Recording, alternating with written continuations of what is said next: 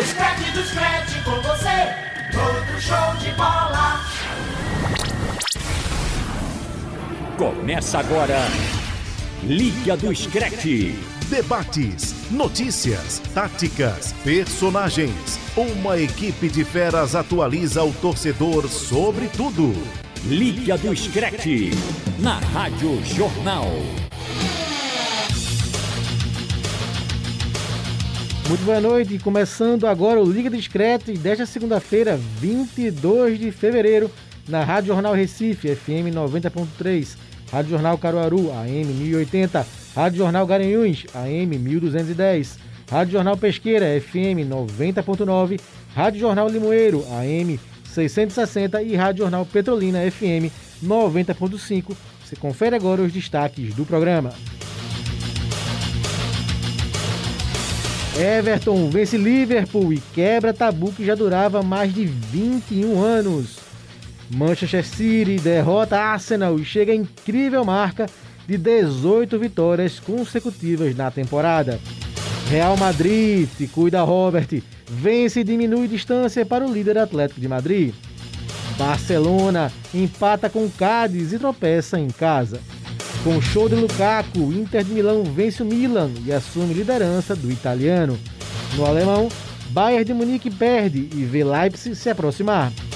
Tudo sobre os jogos marcantes da Champions League desta semana. Ouça o Liga do Scratch também no site da Rádio Jornal ou no seu aplicativo de podcast favorito. Vamos nessa que o Liga do Scratch está no ar.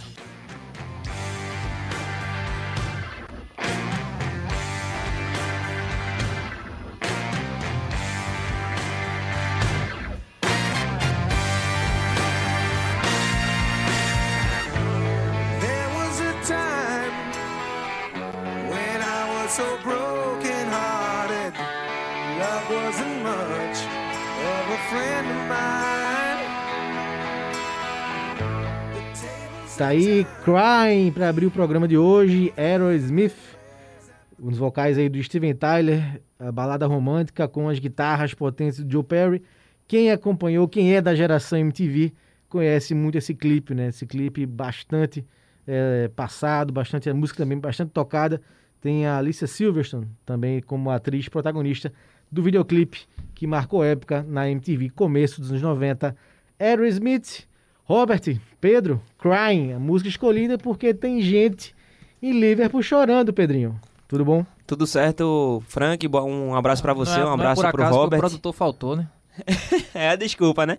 Diz ele que Eu foi, vou faz- embora também, tchau. que foi se cuidar por conta do TCC, né? Tem isso também. Mas um abraço pra vocês, pra todo mundo. Robert, gostou da música de abertura?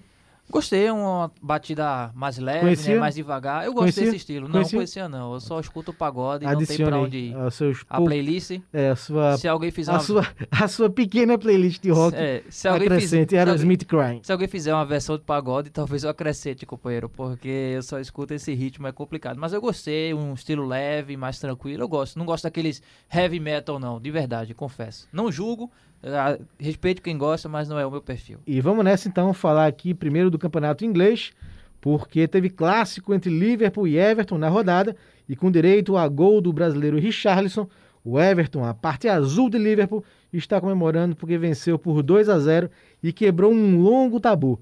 Mais de 21 anos que o Everton não ganhava em Enfield, a casa do, do Liverpool, que viu a sua crise aumentar com mais uma derrota. Então os gols foram do Richarlison, logo no comecinho do jogo, e do Sigurdsson de pênalti no finalzinho, numa jogada que começou com o Richarlison.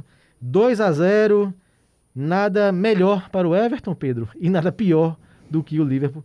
Perdeu também para o rival e joga aí por terra mais um tabu que perde o Liverpool numa campanha terrível para o atual campeão inglês. Isso mesmo, um tabu quebrado, uma marca importante que o Everton consegue quebrar, né?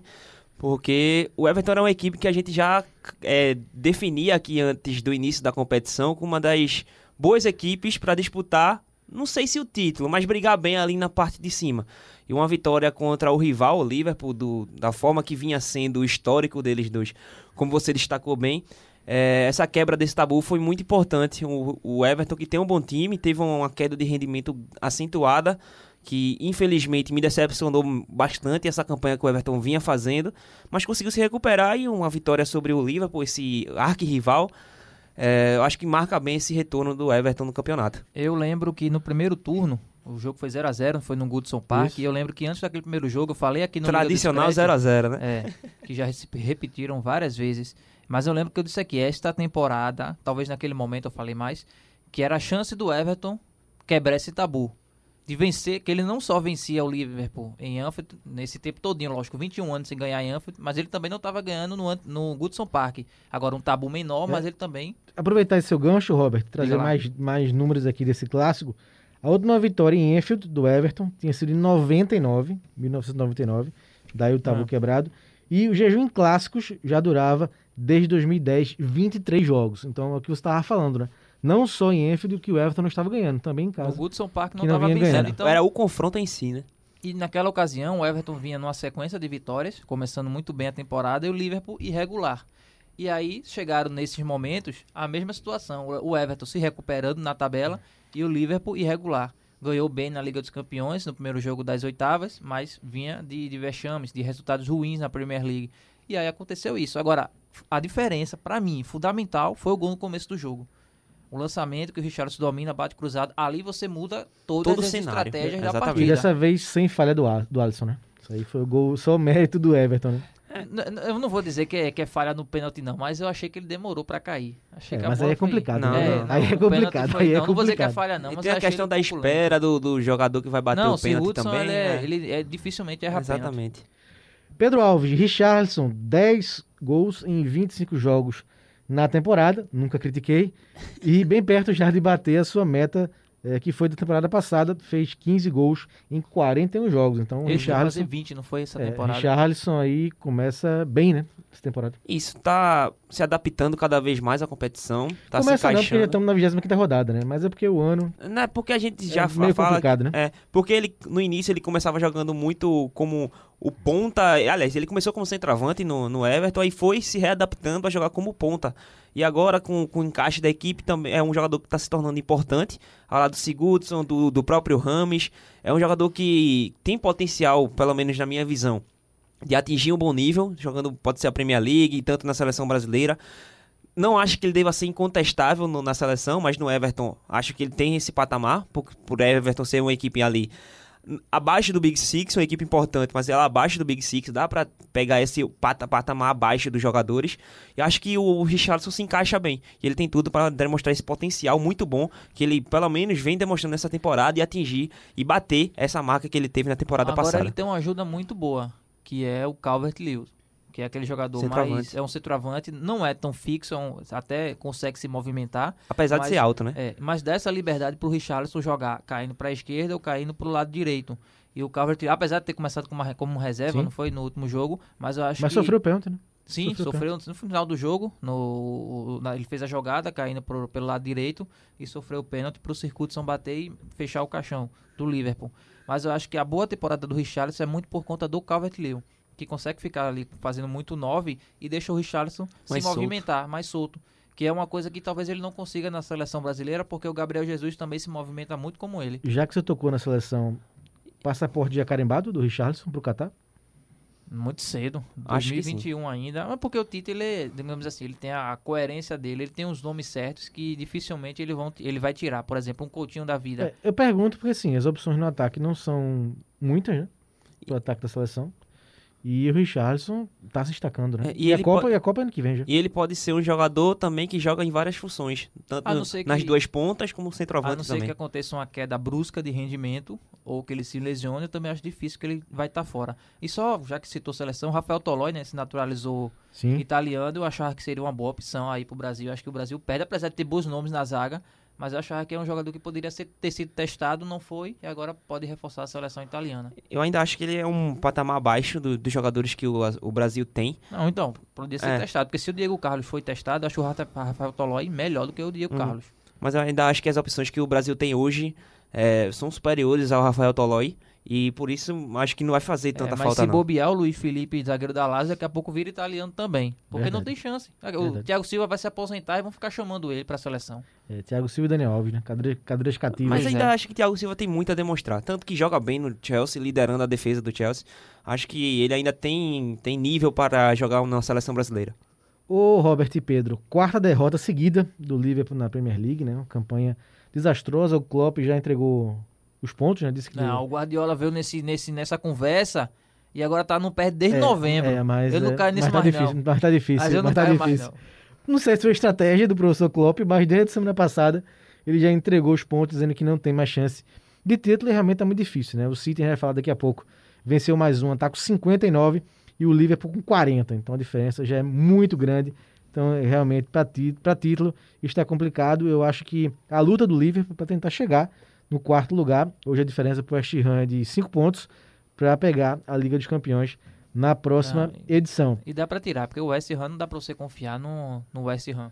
Na, na quarta posição. A campanha surpreende, mas o Liverpool tem potencial muito ainda. Tem outra explicação a não ser. Claro que a bruxa realmente está solta no, no Liverpool, né? Henderson, nesse jogo se lesionou. Van Dijk, Gomes, Matip, Diego Jota, Fabinho, Milner. São muitas lesões de fato no Liverpool. Mas só isso explica essa queda de produção. E Na minha visão, sim, Frank, porque ah, você olhar a questão, não só o Liverpool, mas a gente vê alguns grandes times que estão sofrendo com isso. A gente vai falar sobre o Real Madrid daqui a pouco. O Real Madrid é uma dessas equipes, o Bayern de Munique é uma dessas equipes, e todas elas estão sofrendo essa questão do, da queda de desempenho. E o Liverpool é uma dessas vítimas. Já É, tinha um elenco curto. É, já tinha um é, elenco não. curto, a questão de jogos em cima de jogos também é um fator que conta, porque fisicamente é afetado. E a gente tá vendo todo esse cenário nos três, nas três equipes que eu citei. E eu acho que isso afeta a queda de já, por, por já ter um elenco curto. Aí aumenta é, o número de jogos, acabando prejudicando a parte física. Essa soma de fatores eu acho que mostra o cenário que o Liverpool vem vivendo. Poucas peças, parte fí- física afetada e, e resultado, uma queda de desempenho. Ô Robert, eh, você pode me avisar quando o Thiago Alcântara estrear no Liverpool? Nenhum gol e nenhuma assistência, né? Tudo bem, ele teve Covid, não foi durante o tempo, teve a, a- grande lesão a também. lesão também, que ficou no período fora. Mas a gente comentava aqui, né? É um jogador que teve uma imagem muito boa naquele Super Agosto do Bayern de Munique, da Liga dos Campeões, mas não era um jogador que era assim, de fato, fundamental. Não é aquele jogador que era é, botava camisa e ele era titular de fato. Ele também teve um período na reserva no Bayern de Munique e ele era um reforço pro Liverpool, mas não era nenhum Messi, não era nenhum Cristiano Ronaldo. Os meninos aqui eram fã dele, Era feito não, Lucas ainda sou. Holanda, o Pedro também, mas eu não acho que é jogador nota 10 não, é um jogador fundamental no meio de campo, mas assim, o Hinaldo também é um jogador muito importante. O Henderson, uma, tecnicamente inferior, mas ainda assim, uma força física compensa, então é muito importante. Então, assim, o Thiago era um, Fabinho. era um ref- o Fabinho, o Thiago era um reforço, mas também não era para ser colocado num patamar que ele é, não. Acho que ele é muito superestimado, muito. O melhor de tudo É. vai ser o produtor ouvir e não ter como dar resposta. Como. Aí o produtor que não falte, né? Então eu vou fazer aqui a voz dele. Não venha, É não. porque é, o o encaixe do, do Liverpool, é, do, do Thiago no Liverpool, eu vi o, as opções que o Robert citou. O Ainaldo, o Henderson, o Fabinho, nenhum dos três tem é, a característica do Thiago.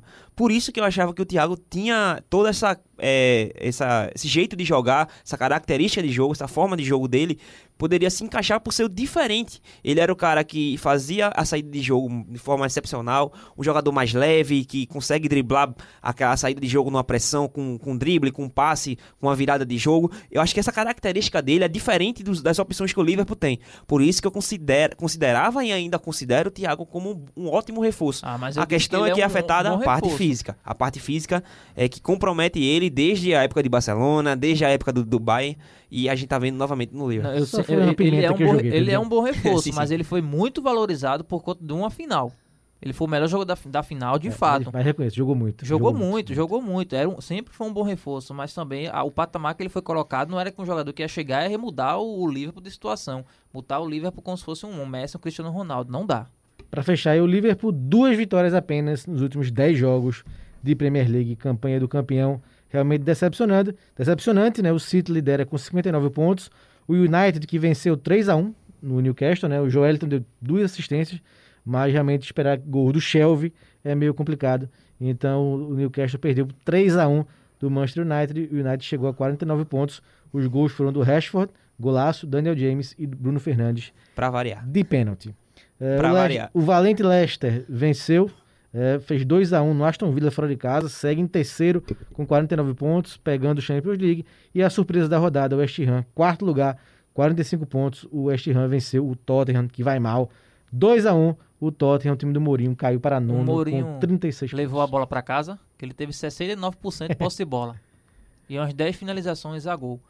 Então, quer dizer que ele levou a bola pra casa, né? O discurso dele. Eu eu disse que o Tottenham não tinha pique pra isso. Verdade, verdade. Não tinha. O Mourinho, ele, ele, ele joga de uma forma só, que é ô, duas linhas aqui, Son e Kane. Eu vou lançar pra vocês, vocês corram e se resolvam aí.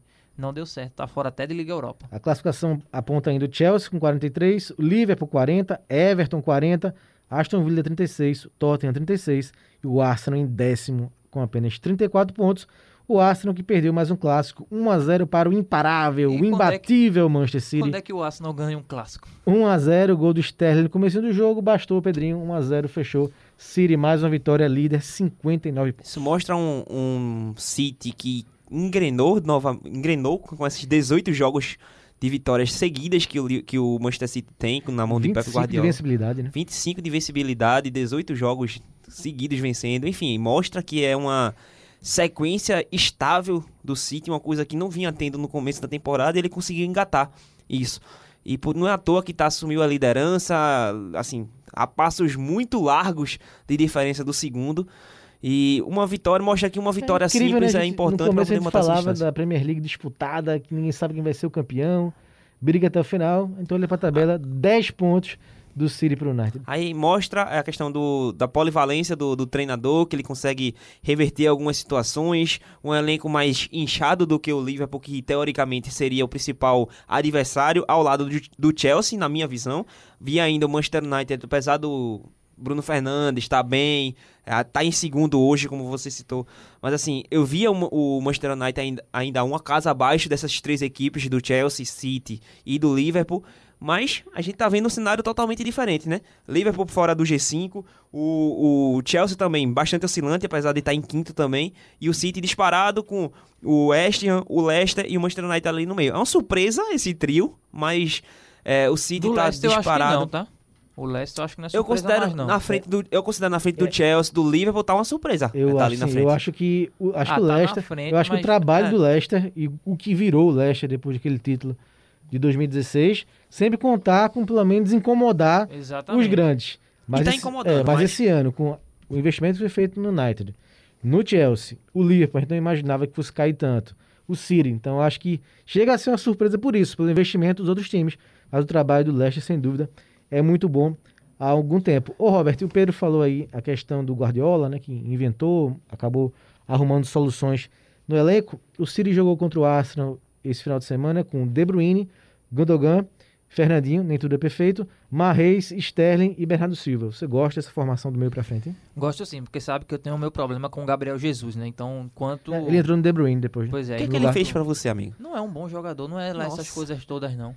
Um jogador que era tido como o novo Ronaldo, pelo amor de Deus. A, a imprensa é, do, do sul do país gosta muito desse Vocês da imprensa. É, vocês da imprensa gostam desses termos. Complicado. Mas eu gosto muito porque ele dá movimentação com o Sterling e o Marreis em cada ponta e deixa o De Bru- De Bruyne centralizado. Ele não consegue jogar de costas, mas não é uma característica do futebol do Guardiola ter alguém para jogar de costas. Ele tinha o Agüero porque o Agüero é um nível muito acima para uns atacantes, por exemplo, da, da Premier League. Então, o Agüero, quando era mais novo, até conseguia se movimentar, mas ele é o único que consegue fazer esse papel por conta do nível técnico dele no City, mas o Guardiola não, não tem essa preferência. E aí ele deixa o Sterling numa esquerda, o Mahrez na direita, ou então invertendo os dois, o De Bruyne centralizado, para vir de frente, para sair de frente, não jogando de costas. e um exemplo frente mesmo- Pra finalizar de fora da área. Um exemplo mesmo é o que o próprio Guardiola fez no Barcelona com o Messi, que não é um jogador que joga de costa, E ele mas- trouxe movimentando pelo É, meio. a, a forma que ele sai pra receber a bola e receber ela de frente pra carregar, pra armar uma Isso. jogada, dar uma enfiada, ele chegar de frente como falso 9, é um sinal que o Pep Guardiola sabe trabalhar com essa formação. Exatamente. E aí ele segura com o Gundogan, que foi o melhor jogador do mês. É incrível, né? E Fase Incrível, espetacular, não incrível, fez o. City sentir Não, falta do muito De fã Bruyne. do Gundogan, desde o, desde o tempo de Dortmund. desde quando ele jogava com o Klopp no Borussia Dortmund. Então, aí você deu uma segurança com o Gundogan, que tem uma finalização muito boa e uma chegada na frente, e aí você deixa o Fernandinho, nesse, né, nesse último jogo, ele deixou o Fernandinho ali, podendo fazer até um papel de um terceiro zagueiro, não subindo muito. Então é uma formação interessante sim, porque ele não teve o Rodri, né? Quando não é o Fernandinho, é o Rodri. Então, assim, é um volante que é muito bom também. Ele tem um elenco muito bom em mãos, em mãos e encaixou essa forma de jogar. Agora, resta ver na Liga dos Campeões. É, eu brinquei aqui com o Fernandinho é só isso. para descontrair, mas claro, é um jogador com história já marcante mas ele no tá- Manchester City. Eu só não acho que para seleção É, ele foi positivo, mas no Manchester City, sem tem, dúvida, tem, tem história lá. ele tem muita moral e tem É, todo e o tem- respeito. Mas eu prefiro o Rodri. Tanto é que o Rodri chegou pra pegar essa vaga de fato e o Fernandinho ser muito mais, por conta da idade, uma opção de elenco. E o Fernandinho não, não é um caso inédito de um jogador que dá muito bem na seleção, na, no time e não vai bem na seleção. A gente cita o próprio Marcelo, que é um jogador que Real Madrid tem o nome que tem, mas não, na seleção nunca conseguiu engatar, nunca conseguiu ser o jogador, nem de perto o jogador que ele era no, no Real Madrid. Enfim, tem várias, vários nomes que a gente poderia citar aqui e o Fernandinho é um deles. Para fechar aqui o assunto Premier League, o produtor botou, no- bot- botou aqui no programa perguntando, com 25 rodadas já disputadas, qual é o melhor jogador brasileiro do campeonato inglês na temporada. Vou dizer o Alisson. não, é brincadeira. Aí quem brincou foi você, né? Aí é Brincadeira, é Aí o- difícil. O produtor fez uma pegadinha. Vamos deixar isso Difícil. pra final do campeonato.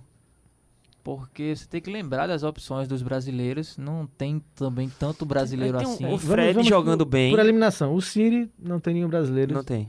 Se destacando, né? O Gabriel Jesus lutando aí para ser Não. titular. Todos é, irregulares na temporada. Firmino irregular, Fabinho É. teve lesão, Gabriel Até Jesus o também Alisson, né? irregular. É, Alisson irregular. Fred também irregular no Manchester. Então, eu, assim, acho, eu acho que Fred dizer e é o melhor- Fred e Richarlison são dois Talvez jogadores que seja vêm o se destacando. O Thiago Silva também, quando jogou no, no, no Chelsea, ele foi muito importante. É, eu, não, eu vou não- no eu, Richarlison. eu poderia citar o nome aqui, mas eu não teria certeza do que eu estaria falando, basicamente, entendeu? Eu não teria tanta convicção em voltar em algum, em algum jogador, mas eu confesso que fica entre esses três: Richarlison, o Fred, que eu também gosto da temporada, de- temporada dele, e o Thiago Silva. Entre os três, acho que não foge disso, não. É, eu acho que o, o Alisson é, seria, geralmente é o mais citado, né? Quando se fala em brasileiros na Premier Sim. League. Mas de fato é, tá difícil, né? Vem falhando muito. Puxando o assunto do Alisson já pra gente encerrar. Vocês acham que o Tite deve mantê-lo na seleção? Sim. Lembrando que tem jogo agora, o Brasil pegar a Colômbia nas eliminatórias, depois pega a Argentina, dia 30 de março, aqui na Arena de Pernambuco. Ah, O Por sinal, a Arena de Pernambuco com um gramado belíssimo, né? Recebeu as fotos eh, semana passada, um gramado impecável, né? Uhum. Esperar que continue assim, imagino que vai continuar para o jogo dia 30 de março, Brasil e Argentina aqui pelas eliminatórias. Então, para vocês ainda, o Alisson é titular. Na minha visão, Mesmo sim. com o Ederson fechando o gol no City, Não sei se titular, mas continua convo- sendo Não, convocado, convocado, sim. sim. Mas Exatamente. titular. Titular, Tite eu já não tenho essa convicção. Eu Mas não acho, mas o que é que mas vocês acham é, e o que, é que eu- vocês fariam? Eu acho que ele tá oscilando, eu acho normal. Porque ele, querendo ou não, ainda é um jogador jovem, apesar do patamar que ele hoje atinge como um dos, um dos principais goleiros do mundo.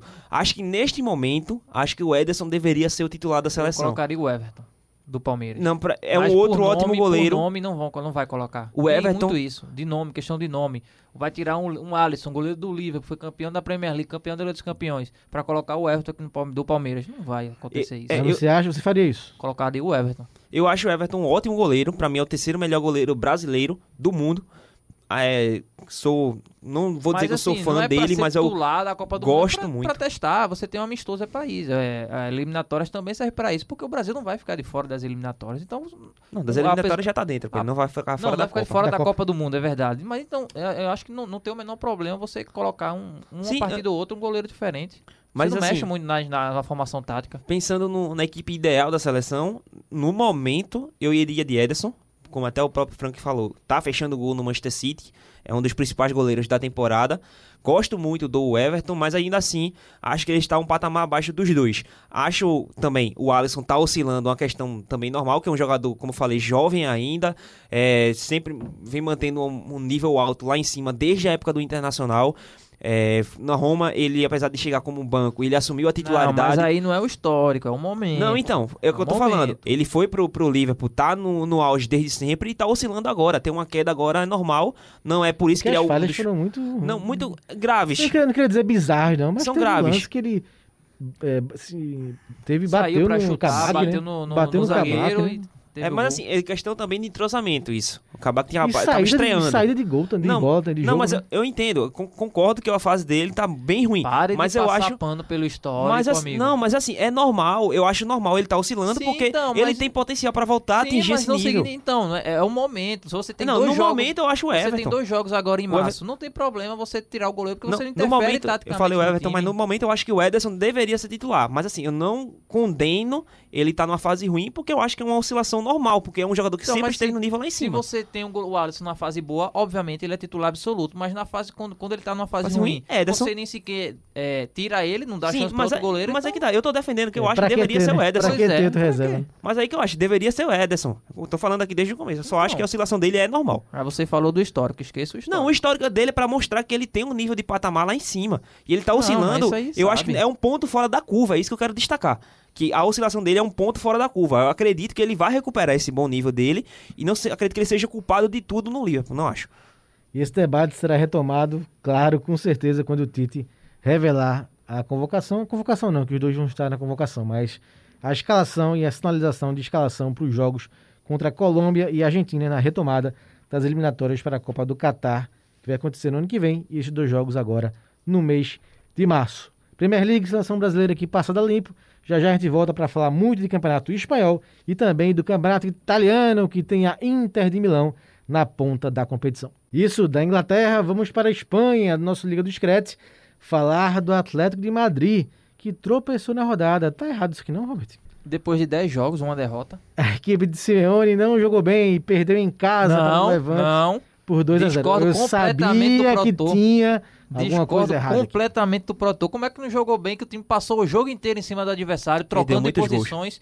É, começou no 4, no 3-5-2, depois passou no 4-4-2, depois passou no 4 3-4-3, pra cima, finalizando, o goleiro sendo o melhor da partida, aí o Protor vem dizer que não jogou bem. Porque perdeu. Isso é um absurdo aí, vamos dizer. Então o Liverpool quer dizer que o Liverpool tá jogando bem, né? Vou, vou- o, o Proton não tá aqui. Nossa vou- Reunião de pauta amanhã. Vou. Que revolta. Vou. Não, mas em brincadeiras à parte, eu, é, eu acho que jogou bem. Não jogou bem o primeiro contra o Levante. Porque É isso que eu agora ia dizer, foi, teve, tropeçou semana passada já foi com o Levante, empate 1 a 1 porque o goleiro... no jogo atrasado, né? É, esse foi o jogo atrasado agora, da... da Foi pela segunda no rodada, sábado, né? no, no sábado, no fim de semana, isso. Porque no primeiro jogo, o goleiro Aitor, Aitor Fernandes, que era o titular, já tinha sido o melhor da partida.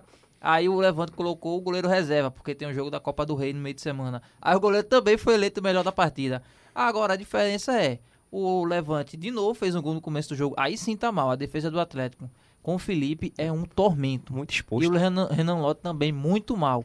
Aí você perde o, o Carrasco e você não tem o Trippier, que é um, para mim um dos melhores laterais do mundo, porque tá suspenso. Aí o time tá desfalcado. Aí então a defesa tá sofrendo muito e pela primeira vez. Tomou acho que uma sequência de, de, de sete jogos tomando gol, sete, oito jogos tomando gol na era de Simeone, primeira vez. E aí depois não teve força. E aí no último lance do jogo, o All Black foi pra área e pra mim sim houve o pênalti, porque eu vi a imagem, a repetição, ele tá na pequena área, Teve VAR, não? não teve VAR. Era o último lance do jogo mesmo. Porque a jogada foi pra área, o zagueiro segurou o Oblak, segurando, segurando, segurando, caiu os dois juntos. E, e aí a jogada seguiu. Aí veio o levantamento do Lorente, novo pra área, a defesa do Levante cortou, e aí sem goleiro contra-ataque. fez o 2 a 0 Foi o último lance do jogo mesmo. Por que Então, não teve VAR? Porque o Atlético fosse o Real Madrid, aí teria VAR. Ele entendeu, ele Ah, entendeu. entendeu, ah, Ele entendeu. entendeu. Tem que, tem que ter o choro tradicional. Preocupa, companheiro? Não, porque o time tá desfalcado. O time tá É, cheio de exatamente destaque de falar. É diferente de um time ter vários desfalques por lesão, porque o jogador ali ele vai ter um reforço muscular, ele vai sentir o ritmo do jogo, mas ele volta. Uma outra coisa é você ter um elenco que teve quase 10 jogadores com Covid e esses jogadores estarem voltando de uma doença que ninguém sabe como ela é ainda, uma doença que a própria ciência está Uns reconhecendo. afetam, uns a questão física, outra Pois questão é, Questão respiratória. respiratória, então você envolve pulmão, músculos, Uhum. cabeça, tudo aí. Você não sabe como é que o jogador volta. Eles entram em campo, que eles vão render no mesmo nível, é muito complicado. Sem dúvida, afeta muito aos times essa pandemia que não vai embora, infelizmente. Mas vou perguntar de novo. Preocupa, companheiro. Não, A vantagem já foi de 10 pontos e agora é de 3 pontos para Mas o ainda tem um Real menos, Madrid. ainda Mas tem um jogo a menos. Tem um jogo a menos e vai ter o clássico entre É. eles. Então tudo pode voltar. Pode perder como pode voltar. Agora, O duelo dos desfalcados. nin- ninguém imaginava que o Atlético seria campeão com 200 pontos. Não é um Manchester City, não é um Bayern de Munique. O time ia tropeçar. Agora o time conseguiu uma gordura e está nesse momento de baixa. O Real Madrid não está nesse momento de baixa, mas pode ser que aconteça, como aconteceu no começo da temporada. É assim, é um campeonato de 38 jogos. Ninguém vai ser perfeito, como o Bayern Munique foi campeão com seis títulos, mas não foi perfeito. Teve, teve que ter uma mudança no trabalho técnico do treinador para ele sim conseguir mudar o estilo de jogo e ser massacrante. Mas ele sofreu no campeonato alemão, por exemplo. Pedrinho, A eu diferença- tentei, eu tentei, mas não consegui tirá-lo do sério. A diferença, eu vou tentar. A diferença do Bayern de Munique pro Atlético é que o Atlético não vai ganhar esses títulos. Essa é a diferença. É, não, se brincadeira. a, se a- a- arbitragem não começar a roubar, porque ano passado o Real Madrid em crise, o que, é que a La Liga faz? Toma o título. Consegui, consegui. Toma o título. Toda vez é isso, o Real tá em crise. Começa a questionar, surgir erros de arbitragem. De novo, o Real tá ali com dificuldade, começam a surgir erros de arbitragem. Boa, Toda Roberto, vou vez provocá-lo vou provocá-lo agora. Assim, Não, mas Frank, só pra falar sobre o Atlético, eu concordo com o que o Robert falou. Acho que o time conseguiu ser criativo. Problema foram as definições. O João Félix teve, teve algumas oportunidades, não conseguiu fazer. Teve a cobrança de falta do Soares, belíssima cobrança de falta, diga-se de passagem, que foi na trave. Mas a defesa do, do Atlético Madrid é muito exposta. Não, não entendo o que está acontecendo. Eu sou um dos maiores críticos pela forma do jogo do Atlético. E ele tá falhando justamente no sistema defensivo. E, assim, momento do Atlético de Madrid é de atenção. Não acho que seja o caos, porque ainda tem três pontos de diferença, ainda tem o confronto direto e ainda tem um jogo sobrando, como a gente acabou de falar. Não acho que seja o pior dos cenários, mas é o momento é, de ligar o alerta, porque realmente as equipes encostaram. O Barcelona não acredito muito, porque é uma equipe muito oscilante, oscilante muito dependente de, de Messi, e quando o Messi não resolve, eu não acredito muito no que o Barcelona vai fazer dentro, dentro de campo. Mas o Real Madrid, apesar do, dos vem conseguindo os resultados, conseguiu diminuir um pouco da diferença, mas assim, não acho que seja o fim do mundo pro Atlético não, acho que a diferença ainda é muito boa. A gente falando, tá falando que a diferença diminuiu porque o Atlético perdeu, estacionou nos 55 pontos e o Real Madrid venceu o Valladolid 1 a 0, o time do Ronaldo Fenômeno. O Valladolid, não que ele jogue, né, claro, mas ele é proprietário, é dono do Valladolid. Então 1 a 0 pro Real e o Real foi a 52 pontos, ficando aí a 3 do Atlético de Madrid. Como eu falei, a vantagem já foi de 10 pontos, mas o que os meninos ressaltaram, o Atlético tem um jogo a menos. Pedrinho, 1x0, gol de Casemiro de cabeça, mas jogo difícil, hein? Se não fosse o Courtois. Um ataque do Real Madrid, assim, é, ineficiente, de forma inexplicável até.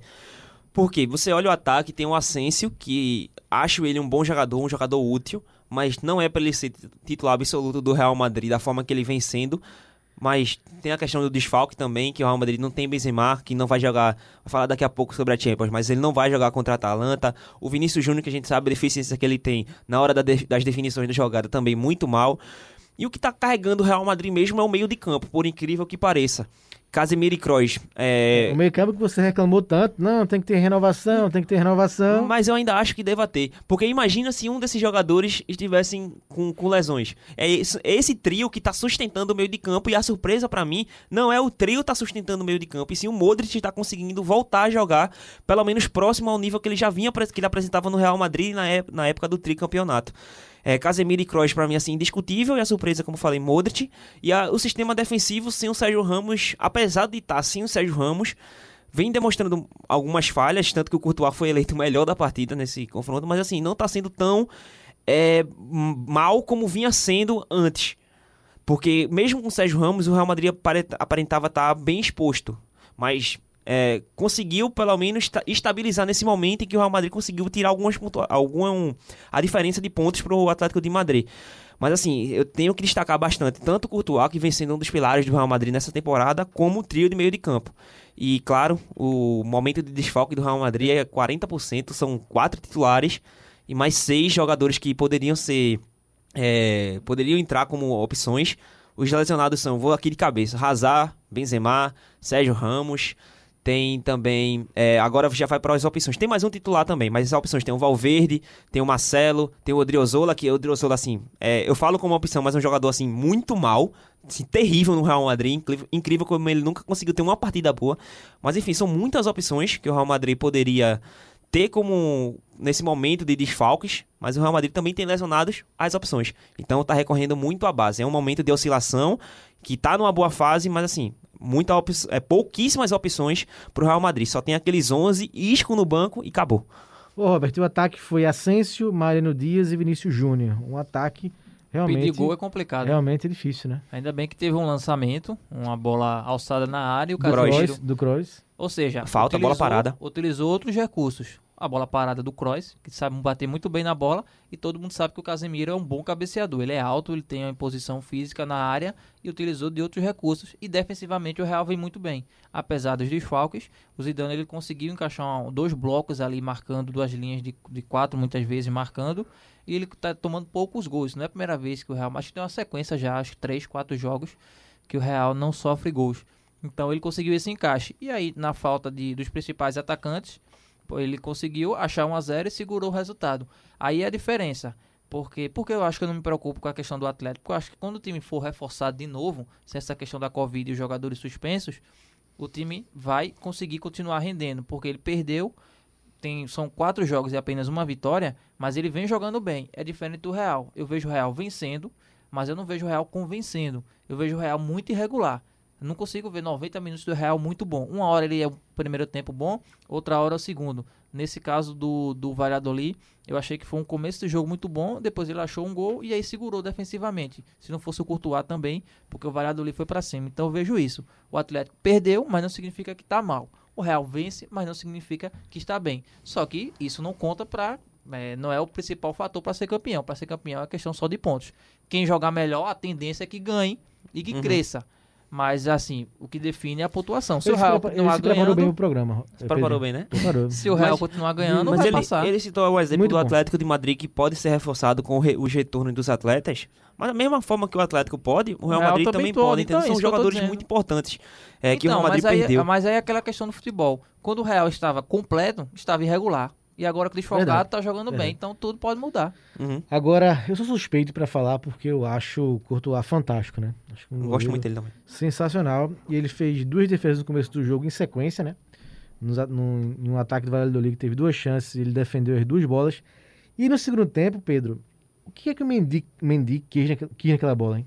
Ele inverteu uma bola e fez um cruzamento, só que ele cruzou a bola pro Real, na área do Real Madrid. É. Né? E Valladolid... Parece eu jogando videogame Foi hoje. incrível, assim, ele girou o corpo, ele- a bola ia sair pela lateral, Uhum. ele girou o corpo e deu de direita, um cruzamento forte, seria um cruzamento perfeito se fosse para a área Uhum. do adversário, mas foi para a área do Real Madrid. A sorte, né, Uhum. o, o atacante do Valladolid finalizou muito bem de primeira, mas o Courtois defendeu cara a cara. Então foi um lance assim, absurdo, É a regra bizarro básica. que eu achei. E depois ele ficou, ficou abrindo os braços e perguntando, tá reclamando de quê? De quê? Da bizarrice que você fez, foi um lance bizarro que fez o Mendy. É uma, a regra básica do futebol, né? Não cruze a bola na frente da sua área. Pois é, Uhum. é uma bola forte, um cruzamento forte. Assim, mas assim, o, se você assistir. A gente assiste acompanha muito futebol. é, pelo menos eu acompanho muito o Real Madrid. O Real Madrid trabalha muito com inversões de bola. É, por isso que eu, eu gosto muito. da área. Não, mas assim, eu- o Real Madrid trabalha muito com inversões de bola. Se você reparar, os laterais do Real Madrid, principal, ou quando tem Vinícius Júnior, o Mendy acaba entrando muito pelo meio.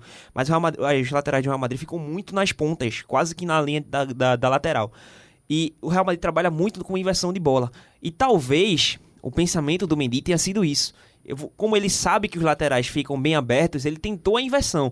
Mas, assim, é inexplicável. Assim, pra mim, não tem justificativa dele ter feito isso pra dentro da grande área. Aí Pois não é. tem justificativa. Não tivemos quase assistência no jogo do Real Madrid, né? Teve essa, quase foi assistência do Quase Mendy. assistência É. do É. Mendy. Se, é, se Courtois não defende, Mas o Vinícius Júnior, Vinícius Júnior não teve É, não quase foi. assistência não. não foi legal. Bom, passa- falamos do Atlético, falamos do Real Madrid, temos que falar do Barcelona, que após ser goleado pelo PSG na Champions, já já a gente fala tudo aqui da Champions League, o Barça não conseguiu vencer o Cádiz e decepcionou sua torcida mais uma vez, mesmo sem torcida no Camp Nou, mas claro, a torcida que acompanhou o jogo eh, do Barcelona. A equipe de Messi ficou no 1 a 1 e teve sua sequência de vitórias interrompida no espanhol. Que palavra define esse Barcelona? Inconstante. Inconstante. É porque o Barcelona ele vinha numa sequência muito boa. Tanto que ele conseguiu tirar a diferença que já era No espanhol, né? No espanhol, claro, no espanhol. É que o o Real Madrid tinha uma diferença muito grande pro Atlético de Madrid e o Barcelona já tinha uma diferença maior ainda. E ele conseguiu tirar essa diferença, conseguiu ali praticamente igualar a pontuação do Real Madrid. Praticamente ele conseguiu igualar a pontuação com o Real Madrid. Mas assim, é uma equipe muito oscilante. Ele vinha num momento bom, mas assim, não dá pra ter uma confiança, principalmente no sistema defensivo. Parece que quando retornou algumas peças, piorou.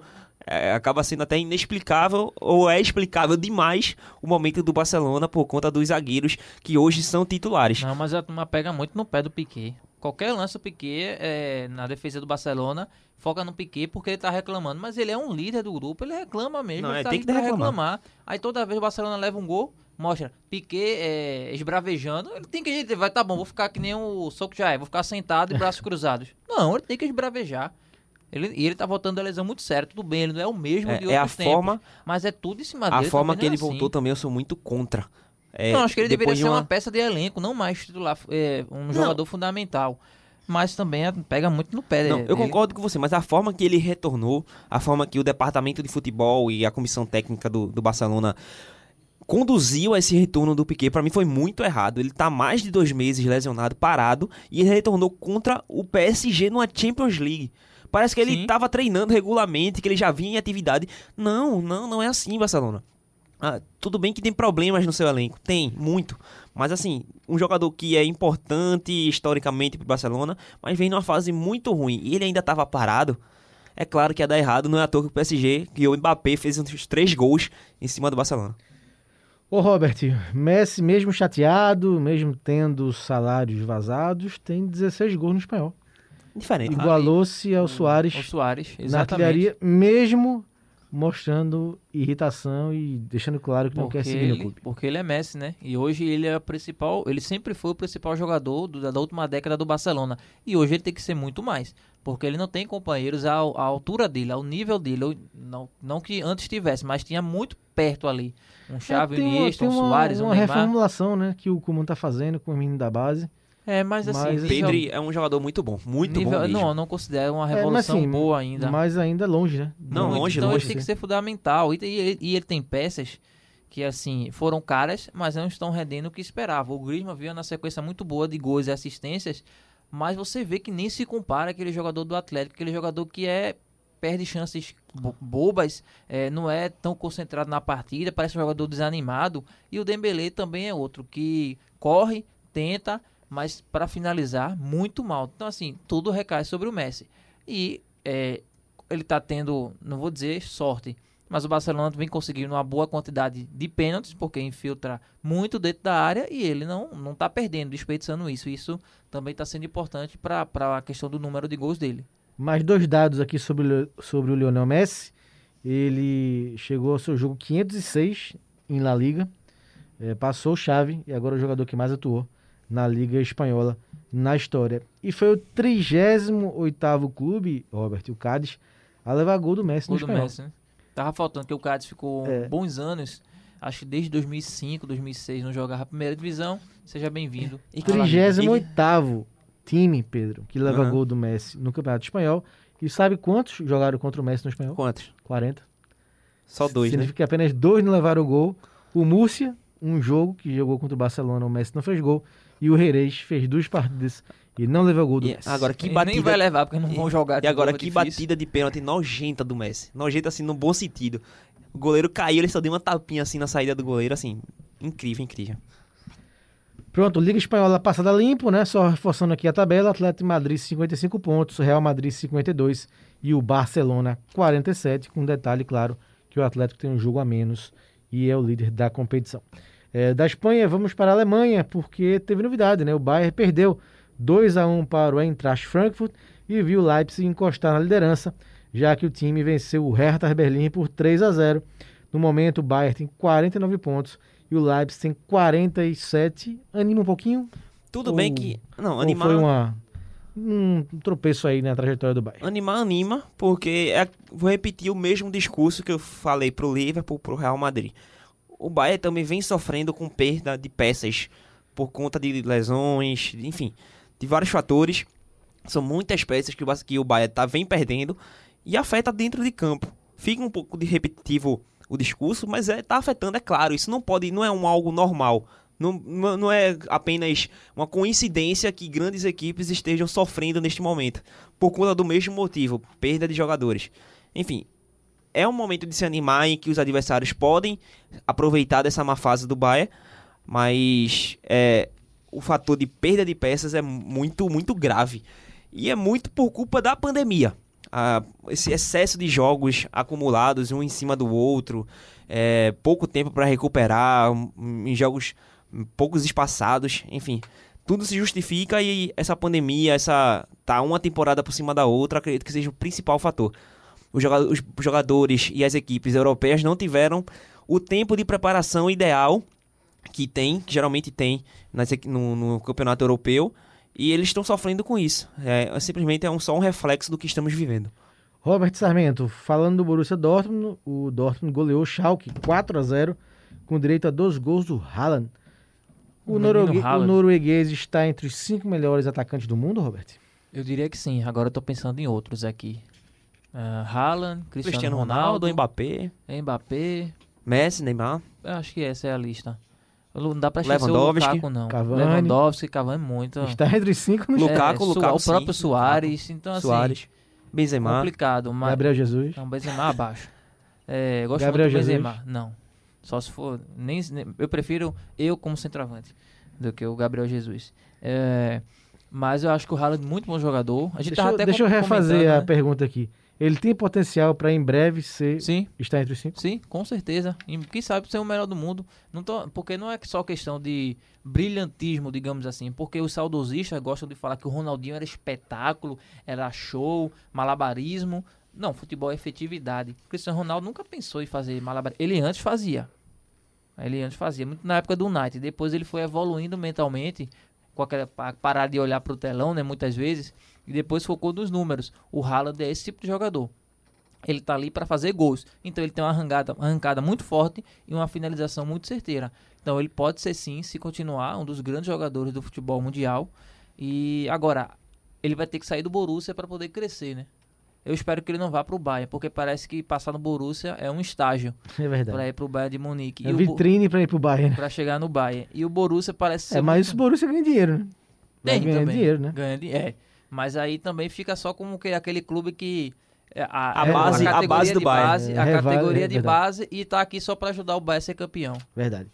Bom, da Alemanha, já já a gente fala de novo no Haaland, porque vamos falar de Champions League no próximo bloco, mas agora para fechar esse ainda tem a Itália, a Itália que teve o grande clássico, o Derby della Madonnina, que a equipe da Inter venceu por 3 a 0 com gols do Lautaro Martinez e um do Lukaku. 3 a 0, a Inter abriu vantagem, 53 pontos contra 49 do Milan, Pedro, mas foi um jogo difícil no segundo tempo.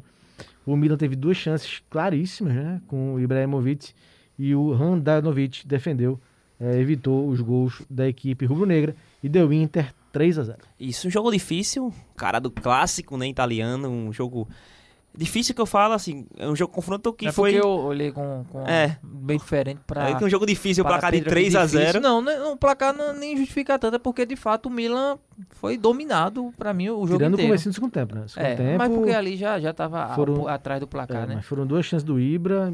Ele o- saiu revoltado, mas pode concluir, Pedrinho. É, eu considero um jogo difícil por ser aquele clássico, né? Confronto mais pegado, atenção lá em cima.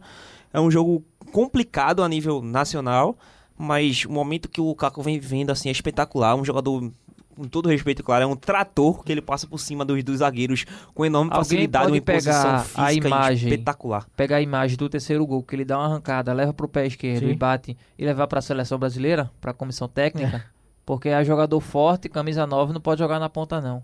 É por isso que o futebol brasileiro é muito atrás Não, do e o primeiro nosso, gol, ele europeu. cruzou, deu- fez um cruzamento espetacular, né? Pro gol do Lautaro Martins de cabeça, foi um sim. cruzamento Pois é. também jogando fora da área, né? Exatamente. Não, mas aqui fu- pro futebol brasileiro, se é 9 e é alto, é forte, só joga como pivô. Aí até a comissão técnica do Brasil se surpreendeu na Copa do Mundo, mas enfim. Eu acho que o- a Inter dominou o jogo inteiro, exceto por essa Não, ele foi que superior. Vocês falaram, Ele foi superior. E o placar diz muito. Agora, o a Inter, a Inter que estava decepcionando no começo da temporada, engrenou, já abre quatro pontos. Eu acho que o Milan já tá de bom tamanho segurar uma vaga na Liga dos Campeões depois de Não, muito sem tempo. dúvida. Bateu Tá de bom limite, tamanho. Pedro Mila? Acho que sim. É, eu acho que ele até passou do limite. Acredito que. Ah, até agora, É. quase praticamente na É, liderança. exatamente. Acho que já tinha passado até do seu limite. Mas assim, é bom ver o Milan ressurgindo, mas assim, tem tudo, tudo tem seu limite, né? E a gente vê as equipes adversárias do, do Milan, como o próprio, a própria Inter, a Juventus, são superiores tecnicamente. E se eles subirem um patamar um pouco, eles já vão passar o Milan, porque o Milan realmente é abaixo. Acredito que, como o Roberto falou, concordo plenamente com ele. O Milan tem que se é, ficar feliz por, ter, por se classificar para uma Champions League futuramente. Claro, pode perder ainda essa, essa vaga, mas se ele conseguir garantir uma classificação para Champions, é muito importante para o clube, até pela questão financeira e também da exposição. Finalmente vai retornar à Champions. É, a gente tem abaixo do Milan a Roma, né, com 44 pontos. A Roma ficou no 0 a 0 com o Benevento. A Atalanta venceu o Napoli 4 a 2, chegou aos 43 pontos também. A Lazio venceu a Sampdoria por 1 a 0, tem 43 pontos. O Napoli tem 40 e a Juventus tem 42, mas tem dois jogos a menos. A Juve aí pode encostar lá no pelotão de cima e quem sabe ainda brigar pelo título a equipe do Cristiano Ronaldo. Bom, já já a gente fala mais de Cristiano Ronaldo porque tem os jogos da Champions League da semana passada e desta semana aqui no nosso Liga do Discreto. E já já a gente volta falando só sobre Champions League. De volta agora para falar só de Champions League. A fase de oitava de final começou na semana passada. Então vamos falando um pouquinho dos jogos que aconteceram e depois debater um pouquinho sobre os jogos que vão acontecer nesta semana.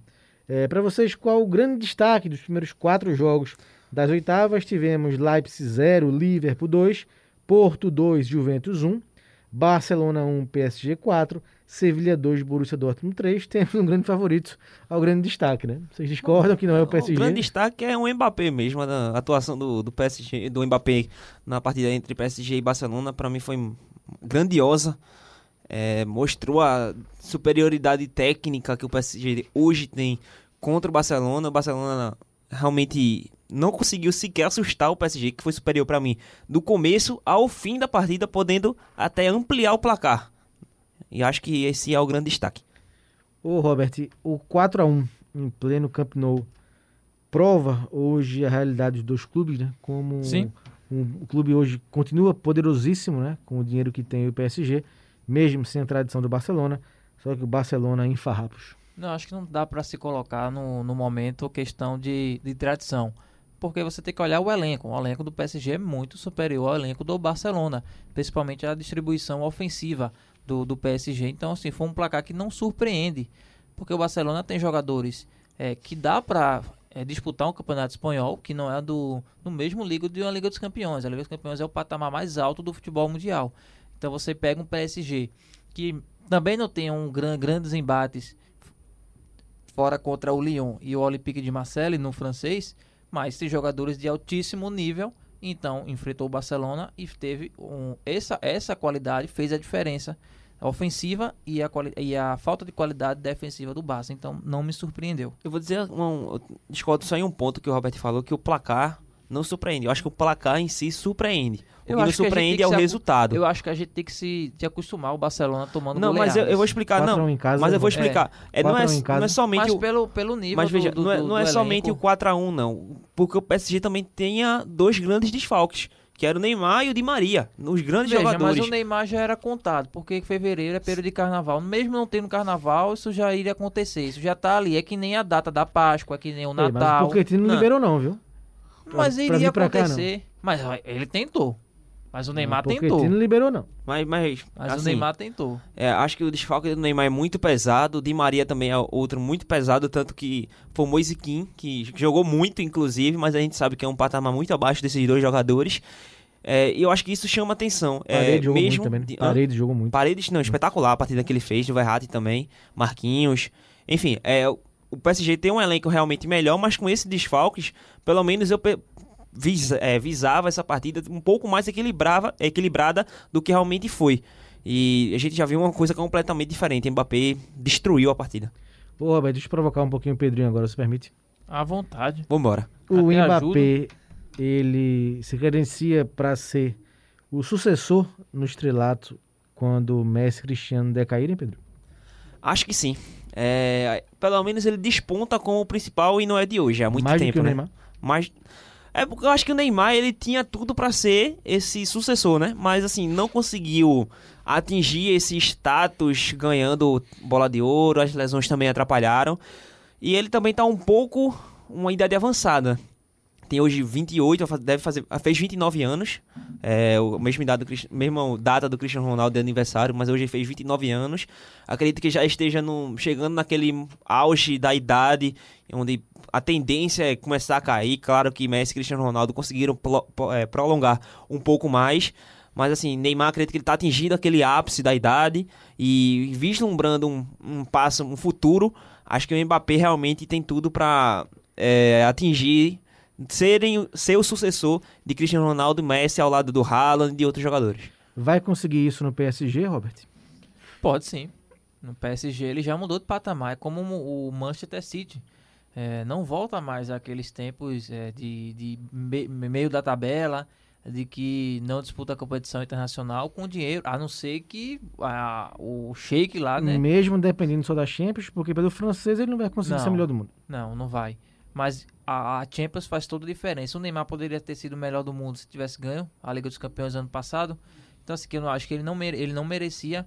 Eu acho que ele não merecia estar eh, no top 3, como ele não esteve. Mas se ele ganha, tudo poderia mudar. Então, assim, eh, se o, o PSG ganha a Liga dos Campeões com o Mbappé sendo regular e tendo partidas próximas ao nível que ele apresentou nessa oitavas de final do primeiro jogo contra o Barcelona, ele pode ser, ser sim é, ser, é, eleito o melhor do mundo e conseguir um, um patamar no futebol, mesmo atuando pelo campeonato francês e o PSG passando de, de passagem, digamos assim, pelo campeonato nacional. Bom, PSG 4 a 1 no Barcelona. Então o PSG encaminhando muito bem a sua vaga para as quartas de final. É só confirmar no jogo da volta. Também no jogo da ida tivemos Porto 2 Juventus 1. Para mim é surpresa. O time do. Pirlo do Cristiano Ronaldo E- perdeu para o Porto. Levou um gol no começo do primeiro tempo, outro gol no começo do segundo tempo. Achou um no final. E no final teve um lance discutível, né? Um pênalti no Cristiano Ronaldo, que o juiz acabou o jogo. Não teve conferência do VAR, então Não o Cristiano é, É, ficou. mas eu não achei pênalti, não. O Cristiano ficou pistola no final do jogo, porque o juiz acabou a partida, mas tá aí. Juventus pressionada, 2x1 pro Porto. A- o resultado realmente chama atenção. A Juventus perder pro Porto, mas quem viu a partida sabe que o, o- a Juventus foi muito mal. Assim, um nível Não, então, por isso que eu acho que achou um gol ali. Foi o gol que É, vai sal, salvou, salvar a. Juventus. Exatamente, porque a, atuação da Juventus foi assim, terrível. Simplesmente terrível. Pois é, a Juve aí precisando virar o jogo, mas conseguiu pelo menos o placar, né? Mas conseguiu Agora um lembra que a temporada passada o Leão fez. É diferente né, o resultado. Mas o Leão também ganhou por um gol de diferença. Exatamente. Chegou na volta, a Juventus não conseguiu dar conta do recado. Então pode acontecer de novo. Acho que o Porto. É, porque o pessoal menospreza muito o campeonato português, mas Sim. tem que valorizar o trabalho de Porto e Benfica, principalmente do Porto, que está sempre chegando na Liga dos Campeões e sempre tem- chegando nas, nas fases é, de playoffs, né? De, digamos assim, na fase de mata-mata. Não vai tão longe, feito o Lyon conseguiu temporada passada, mas ele sempre tenta ali passar da fase de grupos. Decadente no inglês, pelo menos o Liverpool conseguiu uma vitória 2 a 0 no Leipzig. Jogo que aconteceu na Hungria, né? Vocês concordaram Sim. com essa alguns jogos sendo realizados em campo neutro? É por conta da, da Premier League, né? Dos ingleses, os britânicos não podem entrar em alguns países, como o caso do Atlético Madrid e Chelsea, que o jogo vai acontecer em Bucareste e não vai acontecer em Madrid. Então tá essa proibição de ingleses de Grã-Bretanha entrarem em alguns países, estão tendo que, que mudar. Mas como não tem torcida, então a- a- os dois jogos acabam sendo neutros. E aí o Liverpool, mesmo irregular, soube aproveitar duas falhas defensivas do Leipzig e aí matou o jogo e pra mim acho que já já garantiu a, a sua classificação. A temporada do- das equipes já está bastante afetada e essas partidas serem realizadas em outros locais, em outros estádios, não vejo como ruim não, porque são critérios humanitários. Você parte já para lado da saúde de cada país, se precavendo de uma pandemia. É, se precavendo, claro que a pandemia tá- está no, no mundo, mas assim, está se precavendo contra algo pior, que piore a sua situação é, de seus moradores, de seus... E, e não tem torcida nem Exatamente, nada. e isso então, não afeta. campo neutro, Exatamente. Você coloca um alto-falante. É só um momento, uma diferençazinha que, Gostei, que faz né? questão de deslocamento, mas assim, é um momento de atenção que, Uhum. que os, os países estão vivendo e eu acho super normal que não podem mais ser afetados nas temporadas dos clubes. Fechando os jogos que já aconteceram, jogo equilibradíssimo, né? O confronto muito equilibrado. Sevilha 2, Borussia 3, com dois gols do Haaland, que tem mais gols do que jogos em Champions League. Então, 3 a 2 pro Borussia, mas eu acho que tá longe estar definido, né? Uma- longe, longe. Uma, Vocês discordam? não, concordo com você. Um, um abraço, inclusive, para Igor Moura. A gente tava assistindo o jogo junto lá no off-tube. Toda vez que ele saía, era gol do, do Borussia Dortmund, mas até brincou lá na hora. Mas assim, realmente foi um confronto que começou equilibrado, tanto que o Sevilla abriu o placar, mas no momento que o Borussia é, é, conseguiu marcar o primeiro gol e virar, ali foi uma superioridade muito grande na questão ofensiva. O Haaland diferencial demais, demais. arrancada, posicionamento e finalização principalmente mostram esse potencial que o jovem jogador norueguês vem demonstrando. E o- a diminuição do placar do Sevilha mostra que o jogo ainda está bem O aberto. Mas assim, Sevilla- acredito que o Borussia está um passo à frente. O Sevilla faz uma temporada melhor do que o Borussia, muito mais regular.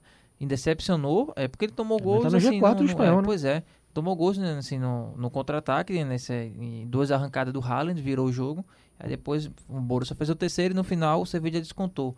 Mas é o Borussia, eu sempre tenho um pé atrás do Borussia. Eu não consigo acreditar no time amarelo do Aurinegro Então, lá da então pra Alemanha. você tá, tá aberto. o Tá aberto. tá aberto. Porque o, o, o Sevilla tem que fazer dois gols de diferença, né? Pra poder conseguir a classificação. Eu acho que não é nada impossível, não, porque o Borussia é essas coisas. Se ele toma um gol, parece que acontece um turbilhão psicológico na cabeça de qualquer jogador do Borussia, independente do ano, independente da década, independente do campeonato. Que o time vai lá e, e- e cede o, placar adverso. Então acho que Continue- tá aberto. Continue falando, Roberto, porque agora vamos falar do seu Atlético de Madrid.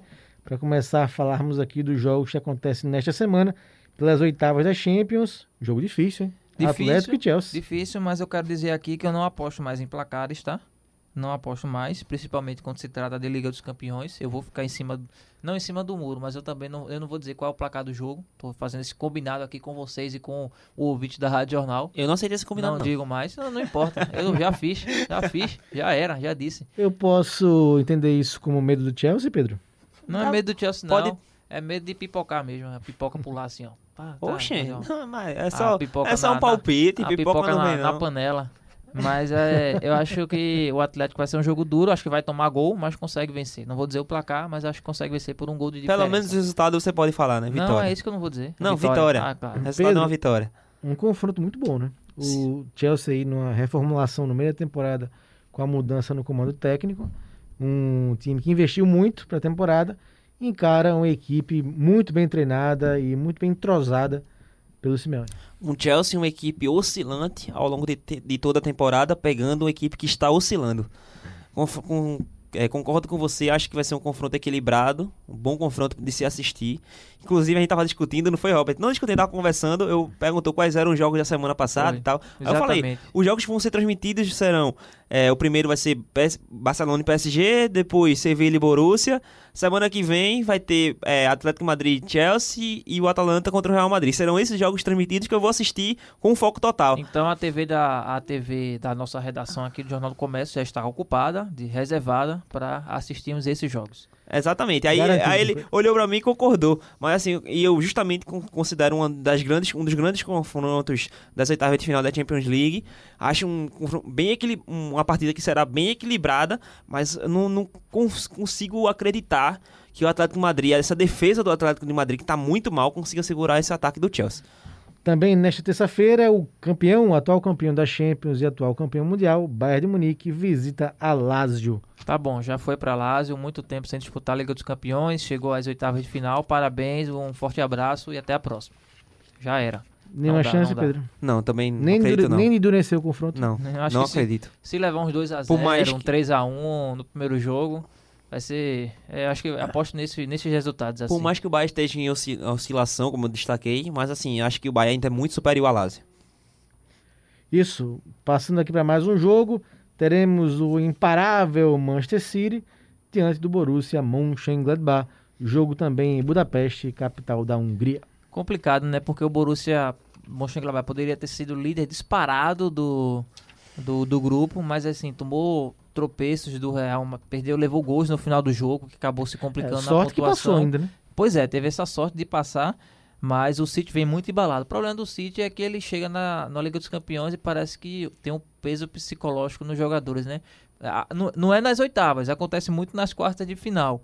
Mas, pelo menos com o Guardiola, nunca passou dessa fase, né? Mas eu acho que vai ser um jogo difícil. Agora, eu aposto no City por conta do embalo aí que não perde desde de novembro. Eu acho o City bem superior ao Borussia Ah, Mönchengladbach. são bem, também. Mas Muito assim, superior. o Borussia, super, é, Borussia surpreendeu no grupo que tinha Inter, Real Madrid, Não, E- sim, e. Shakhtar, né? Mas, é- mas, é, era um, um- uma Inter que foi terrivelmente na- mal na, na fase de grupos. O Real Madrid nem se fala também, muito oscilante e jogando mal em várias partidas. E o Borussia só se aproveitou nesse momento. Mas Mas, ele claro que é mérito bem. dele. Ele se, se aproveitou, é Eu mérito ele- dele. ele Eu- perde- ele problema perdeu- dos Eu adversários. acho que ele perdeu pontos, muito, não por, por méritos dos, dos adversários, mas por demérito técnico dele mesmo. Que ele, É justamente ah, por isso. joga- um, time, um time jovem tomou gols em finais de partidas, por exemplo. Tava ganhando o Real Madrid 2x1 até os acréscimos, toma um empate. E aí, Mas é justamente isso. É, ele conseguiu aproveitar o, a- o momento ruim, do- ruim dos adversários e conseguiu fazer uma pontuação que garantiu ele a próxima fase. Mas Uhum. ele tá longe de ser uma equipe é, que consiga bater de frente com as grandes equipes quando estão bem. E eu acho que o Manchester City está bem. Eu não acho que o, Manchester, o Borussia vá complicar a vida do Manchester City, não. Fechando os jogos desta semana, o Real Madrid enfrenta a Atalanta na quarta-feira. Eu disse que poderia pular esse assunto. Poderia pular. ah, a Atalanta é um time muito inocente, pode ganhar de 4 gols e levar, de qua- levar 4, pode ganhar de 5, perder de 5. O Real Madrid tem uma defesa muito constante. Resta saber como é que vai ser, se a Atalanta vai partir para cima nessa inocência para encarar uma defesa do, defesa do Real muito bem postada. E se o Real vai conseguir concluir as suas finalizações, porque ele tem velocidade, mas você hoje não tem um centroavante, não tem um jogador que consiga concluir essas jogadas. Para mim é um jogo muito definido, muito em aberto. muito desfalque na, pro Real Madrid, apesar do. Como vai voltar aquele mesmo, mesmo assunto, mesmo comentário que eu fiz quando a gente falou do Real Madrid pela Campeonato Espanhol. São vários desfalques. Eu lembrei aqui do outro que estava faltando: era o Hazard, Benzema, o Cavarral e o Não, Sérgio Ramos. Hazard era o A gente Cavarral. sempre coloca na lista. A gente nunca tira ele da lista. Mas ainda assim, é um- é, eu considero que é uma- vai ser uma partida muito difícil. E quando chega a Champions League é um patamar elevado. Eu não acredito que o Real Madrid vença o Atalanta, apesar do meio de campo estar bem. E considero que se vencer vai ser um placar apertado, 1 a 0 mas eu vejo um, um jogo para vitória do Atalanta ou para empate Eu, eu é, não nessa partida. Eu vejo, Eu acho eu que- não consigo acreditar que o Real Madrid vá vencer não. Eu acho Fora que de casa ainda pode mais. sofrer muitos gols, depende de quem. O Real problema- o problema é o- ofensivamente. É, o problema é o ataque do Real. Madrid. As opções Então, hoje são Vinícius Júnior, é Mariano e o Asensio. Não tem outra opção. aí, Tem o outro, da Atalanta. o Porque eu acho outro que a setor- Atalanta vai pra cima, assim, de uma forma inocente mesmo. a outra opção que tem pro setor ofensivo é o Isco, que tá muito mal. O Lucas Vasquez, que vai ser o lateral E direito. nenhum é goleador, né? E também não é Nenhum. goleador. Exatamente, eu acho que isso aí é um fator muito importante. Chegar na Champions League, oitava de final, quer classificar e tem esses jogadores como opção de, de vitória, é, não, não vejo com muita confiança. Não. jogar. Pois é, seria uma boa opção, Robert. Bom, passados aí todos os jogos desta semana, semana que vem a gente fala o que aconteceu e debate o que, o que rolou nesses quatro jogos das oitavas da Champions. Para fechar o programa, o produtor colocou aqui uma pergunta: se essa edição também da Champions é imprevisível dizer um, se há um candidato para o título. Eu tenho um na ponta da língua. Acho que o, o o PSG, ia falar o Mbappé. Acho que o PSG tem realmente um favoritismo maior que os outros. Nunca vou apostar no PSG. Eu aposto aqui em Bayern de Munique. É, De Eu novo. também. E o, o time que tiver, eu não tenho nada contra o PSG. tenho Mas acho que pode se repetir a final, Pedro. Acho que pode Também. sim. Uhum. Com o E ainda mais com o Pochettino, é, que eu- hoje acho que o que eleva o nível do PSG é o trabalho do seu treinador. É o treinador claro que ele tem se hoje à eles não se disposição. cruzarem antes, né? Obviamente. Exatamente. Mas assim, o time que tiver Neymar, eu nunca vou torcer a favor dele. Mas não é torcer, é você acreditar no não, futebol. não vou acreditar. Não vou. Ah, tá. Não vou. Tá, né? Bom, depois desse, desse mais um embate, agradecer aqui ao Pedro, ao Robert, a você que nos ouviu. A gente encerra mais uma edição do Liga do Scratch. Um abraço aí para o Alexandre Costa, para o Lucas Holanda, que vão ouvir o programa também e voltam na próxima edição do nosso Liga do Scratch. Para encerrar, sobre o som Aerosmith, Crying, sucesso da banda dos anos 90. Valeu, Pedro, valeu, Robert. Valeu, o Franco, um abraço pra você, Robert, todo mundo que ouviu o JC. É Marcos 10. Leandro, rapaz. Frank é só apelido. É Marcos Leandro, Marcos Você Leandro. então é Pedrinho do Livrinho. Pode ser, tanto Tudo faz. bem. Então vamos embora. um abraço a todos.